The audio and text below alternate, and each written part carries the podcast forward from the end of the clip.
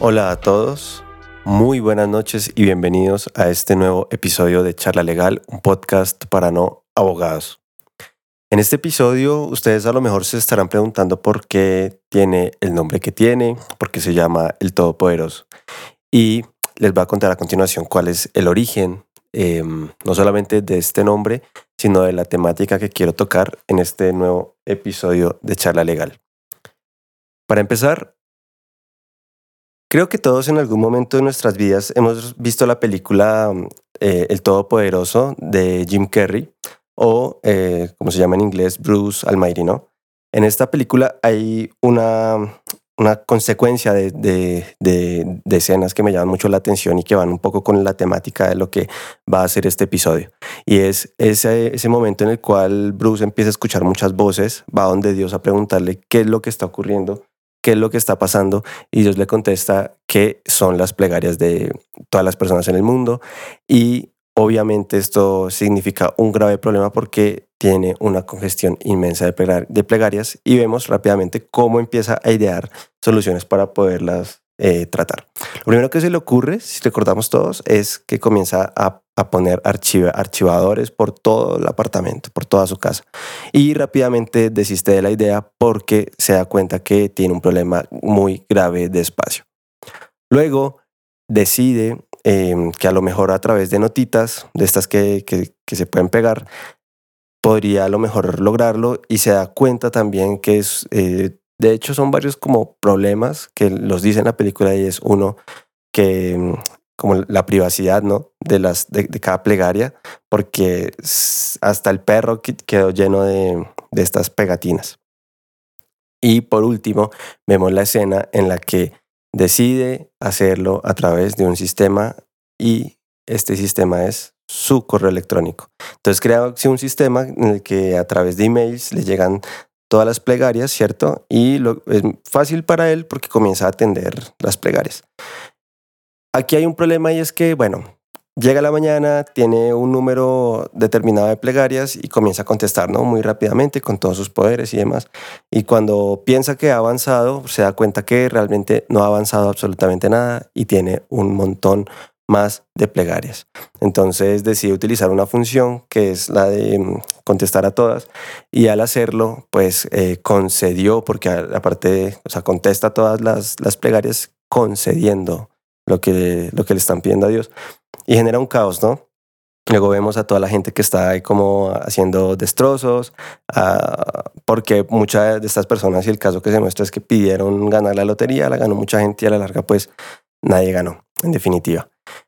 Aquí vemos, y quiero, o sea, lo que me gusta de, de, esta secuencia de escenas en particular es que tenemos eh, como una representación muy fiel de lo que de lo que es en algún momento escoger una solución extremadamente productiva, pero que pueda generar también otro tipo de, efectos como colaterales o negativos que no queremos que se presenten en, diversos, en diversas secuencias.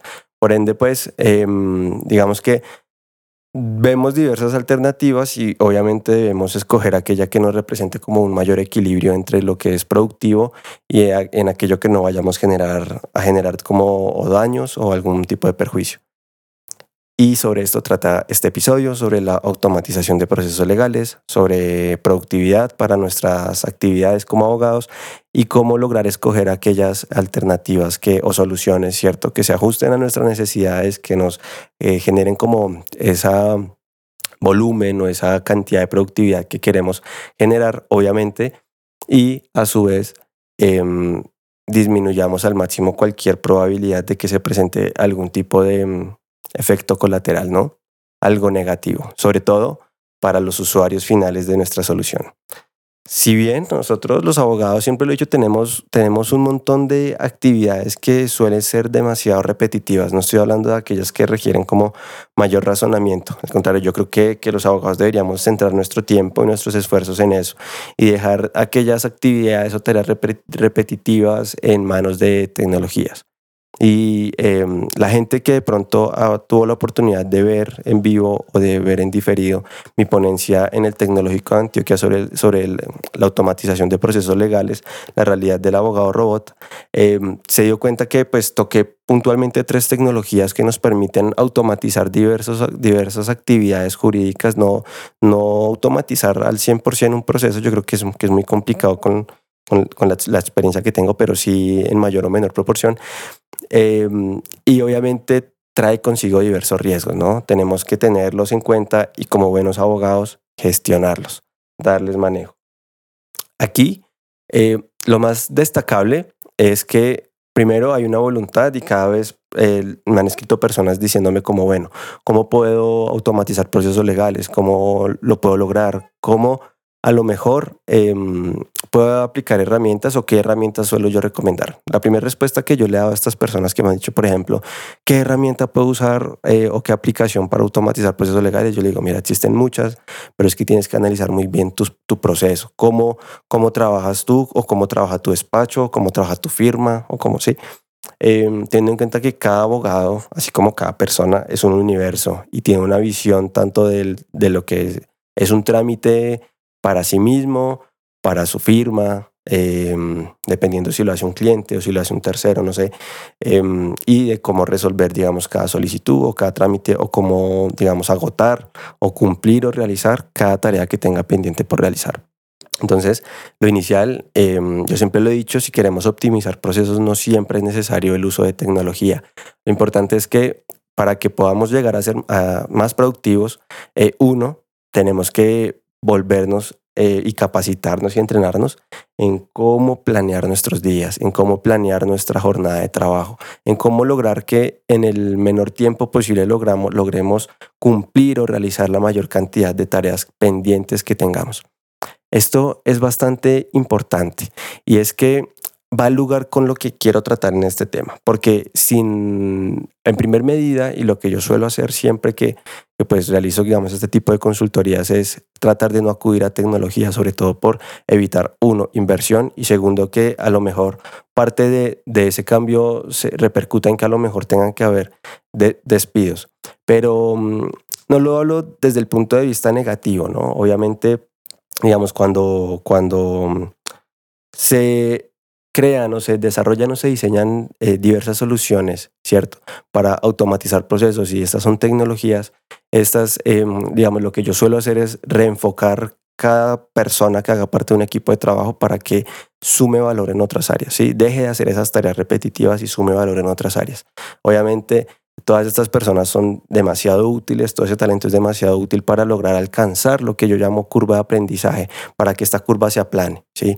Eh, lo más pronto posible y en ese sentido pues comiencen a tener como una herramienta em, más, más segura, más confiable en el menor tiempo posible. Y eso yo creo que es, que es una, un objetivo principal cuando, cuando estamos haciendo algún tipo de, de tareas, sobre todo porque es algo nuevo y tenemos que aprender cosas nuevas o, o desaprender cosas que debamos eh, desaprender. Cuando no usamos tecnología, debemos, yo por ejemplo recomendaría ClickUp, que es por ejemplo la, la herramienta para gestionar nuestros pendientes, nuestras tareas, nuestras actividades en Redec. Y también lo hago, digamos, desde, desde mi ámbito personal. Yo utilizo ClickUp para, para esto.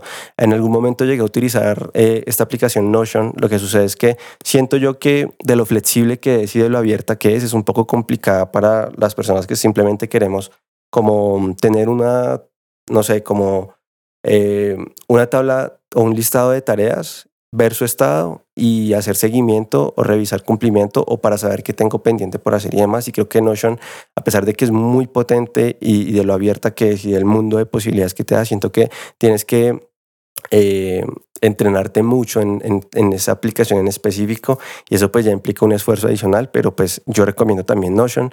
Eh, por ahí hay otras como Asana que, que, que, se han puesto como un poquito de moda em, y que obviamente permiten, digamos, entre todas estas se pueden integrar. Lo que sucede también es que hay que mirar si, eh, digamos, el tiempo que le vas a dedicar a estas integraciones entre, por ejemplo, ClickUp y Notion o Notion y Asana Em, más teniendo en cuenta que, que, Notion tiene una inteligencia artificial que puede ser bastante útil también para, digamos, tareas repetitivas, como por ejemplo, si necesitas crear contenido para redes sociales, Notion te puede ayudar.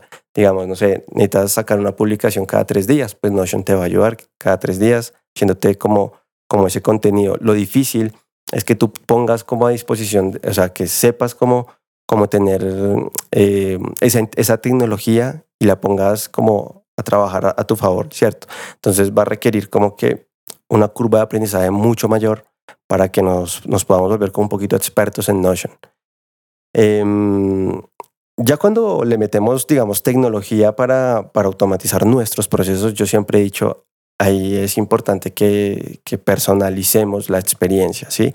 Yo sé que eh, digamos, a mí me encanta estandarizar y si yo pudiera estandarizar absolutamente todos los procesos y todos los términos y todos los flujos de, de, trabajo, digamos, en absolutamente todo, pues sería lo ideal porque pues no sería, digamos, nada extraño presentar una petición, por ejemplo, no sé, en Avianca o presentar una petición en Viva, ¿sí?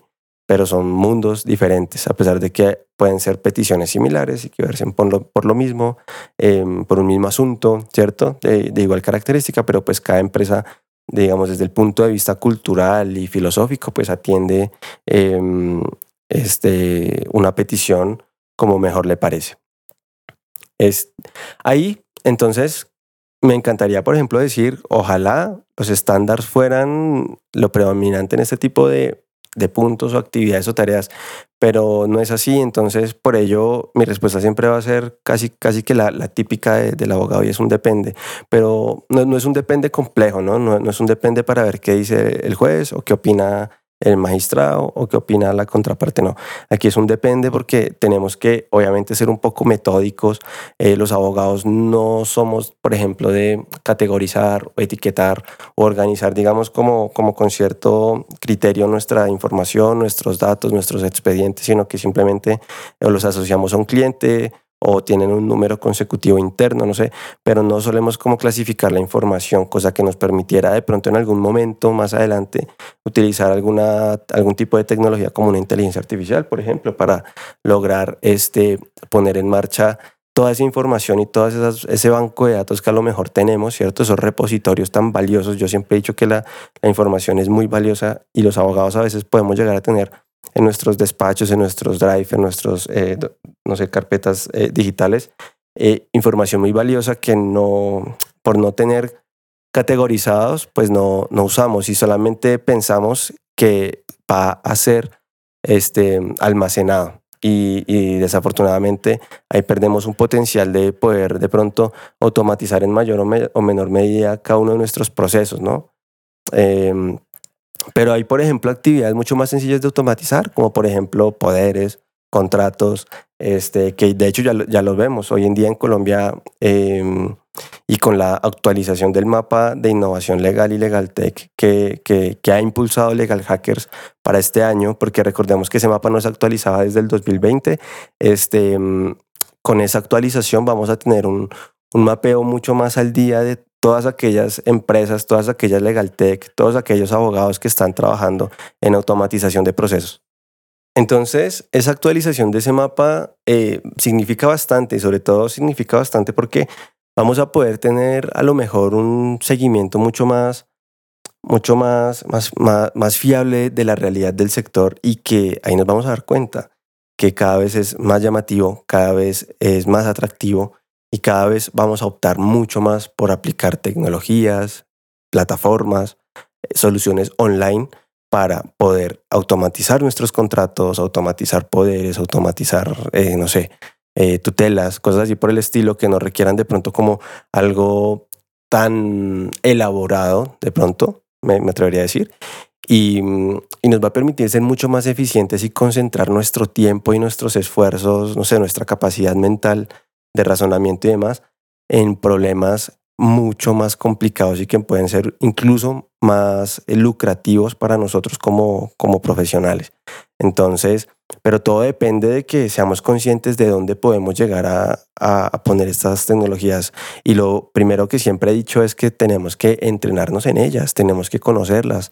Yo, por ejemplo, em, a, varios clientes les he recomendado que usen RPAs. Em, ¿Por qué? Porque pues eh, piensan que todo es inteligencia artificial y resulta que llega un, no sé, un proveedor a decirles que les, que les, les como, como sucede en la Corte Constitucional de Colombia, que, mm, que pensaron o, les ofrecieron un sistema con una inteligencia artificial, pero pues no, no es una inteligencia artificial, sino que, que, que, es otra cosa que, que clasifica y te puede seleccionar en orden aleatorio de acuerdo a unos parámetros, una, una, una mm, tutela para selección para ser estudiada posteriormente por parte de de la corte, ¿no? de los magistrados, pero no es una inteligencia artificial propiamente dicha. Entonces, em, sí, el hecho, eso pasa por el hecho de no conocer este, mm, qué es, cómo identificar una verdadera inteligencia artificial eh, y no simplemente un software que, que, hace cosas que parecen inteligencia artificial, pero que es software, eh, un software más sencillo, ¿no? que a lo mejor no, no tiene tantos costos en, en desarrollo o en mantenimientos o demás sino que te lo venden como inteligencia artificial y, y, pues ahí podemos, por ejemplo, incurrir en... Eh, esa, esa, desinformación nos puede, digamos, hacer incurrir en, en sobrecostos, por ejemplo. ¿sí? Entonces, por eso es importante siempre, siempre, siempre planificar cualquier proyecto y si, y si la idea es terminar desarrollando una aplicación, debe, reflejarse eso y debe hacerse un estudio de costos bastante juicioso. No cotizar con, con una sola persona, sino con varias, tener claro cuánto puede llegar a costar un proyecto y dependiendo de la envergadura que, que nosotros le, le queramos dar porque pues ahí a la larga vamos a tener una solución que nos va a permitir ser mucho más eficientes eh, desde que, se supere la curva de aprendizaje, ¿no? es decir, no vamos a ver esos resultados en dos meses, no. Eso es un trabajo que puede tardar un año, puede tardar dos años. Entonces debemos ser conscientes de, de esa inversión, de, de, esos tiempos y de que es necesario para poder tener de pronto eh, la mejor herramienta posible ¿no? en nuestra disposición. Ya después tendremos que entrenarnos en cómo se usa, ¿no? Entonces debemos eh, profundizar nuestras skills hacia ese punto y obviamente si tenemos un equipo de trabajo también debe estar orientado como al uso de, este tipo de herramientas para, para continuar ese, esa productividad y lo mismo, eh, centrarse en las actividades complejas, ¿sí? Entonces, em, nada, gente. Eh, no, a veces nos dejamos llevar sobre todo por, por, por no sé, somos, somos muy emocionales en cuanto a temas, no sé, lo que suele verse en prensa y demás. Entonces, por ejemplo, ChatGPT, un espectáculo, ¿por qué hace y deshace y, bueno, ¿no? Y muy poco tiempo y toda la cosa y, y la manera en que, en que, en que produce sus, sus respuestas, ¿no? Entonces, eh, seamos un poco más aterrizados en ese punto, es mi invitación, aterricemos un poco más todo esto que leemos, todo esto que vemos en los portales de tecnología, porque pues a mí me encanta leer portales de, tecnología sobre todo. Y muchas veces, eh, tanto ves como la columna súper, eh, no sé, emocionada, ¿no? Y luego, pero también está bien, por ejemplo, encontrar información un poco más especializada, un poco más centrada, un poco más Em, aterrizada a lo, que, a lo que es la realidad y que podamos también reconocer las limitaciones de todas estas tecnologías, ya sea una RPA, una inteligencia artificial, un blockchain, y que no vayamos a malgastar recursos, ¿cierto? O a destinar recursos en algo que a lo mejor no necesitamos. Y es mi invitación de este episodio, a que nos empapemos un poco más de automatización. Quiero decirles que vamos a hablar un poco más de, esta, que es mi área de, de, experticia, sobre todo en los episodios en los cuales voy a estar solo. Entonces vamos a estar, como siempre, como les dije en el episodio de inteligencia artificial, vamos a estar hablando un poquito más de, automatización. Vamos a ir como un poquito leve y, adentrándonos poco a poco en lo que es este mundo y que, que ustedes, al igual que yo, se vuelvan en súper fanáticos de la tecnología, eh, pero en aquellos fanáticos que les, les emociona, eh, digamos, como Em, aplicarla o desarrollar en estas tecnologías, pero siempre con, con esa conciencia y esa labor de responsabilidad que nos, que nos debe caracterizar a los abogados que estamos metidos pues, en este mundillo, ¿no? Para, para evitar de pronto cualquier tipo de consecuencia negativa provocada por una productividad al máximo. Em, entonces, esa es mi invitación. Siempre eh, reflexionar, siempre hacerlo con, con, responsabilidad aplicar cualquier tecnología siguiendo pues parámetros éticos. Y de hecho en Europa pues ya podemos encontrar ciertos eh, lineamientos. Entonces pues, pues nada, gente, bienvenidos a este mundo de la automatización. Vamos a estar haciendo y sacando diversos episodios eh, sobre este tema. Y, y nada, Muchas gracias por acompañarme en este nuevo episodio de Charla Legal, un podcast para no abogados y nos vemos el siguiente lunes a las 7 de la noche con un episodio nuevo, el cual va a ser de un tema que sé que les va a encantar, sobre todo porque vamos a traer mucha diversidad en lo que se viene al podcast. Entonces, vamos a estar hablando de muchos temas, vamos a conocer mucha gente nueva y vamos a compartir nuevas ideas y hacer que esta comunidad de charla legal sea más grande. De nuevo, mil gracias y como siempre ya saben que me pueden dejar sus comentarios eh, de este episodio. Eh, si me escuchan en Spotify, pueden decirme qué les pareció, dejarme su opinión, yo los voy a estar leyendo y em, si desean, no sé, contactarme, pues lo pueden hacer a través de mis redes sociales o mi sitio web. ¿Listo? Eh, soy Jordan Rojas, abogado especialista en innovación legal y ahora sí me despido. Muchas, muchas gracias.